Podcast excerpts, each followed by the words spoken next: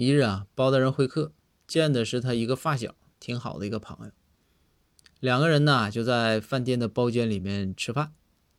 赵虎呢随行陪护，保护包大人，站在饭店包间的外边。包大人和他这个发小啊，俩人聊来聊去就聊到股市了。两个人在股市里啊都赔了不少钱。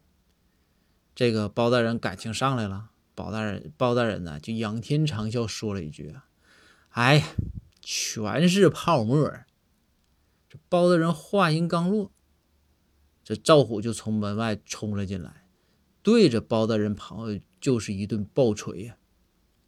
这包大人一看着急了，费了好大力气啊，把赵虎拉开。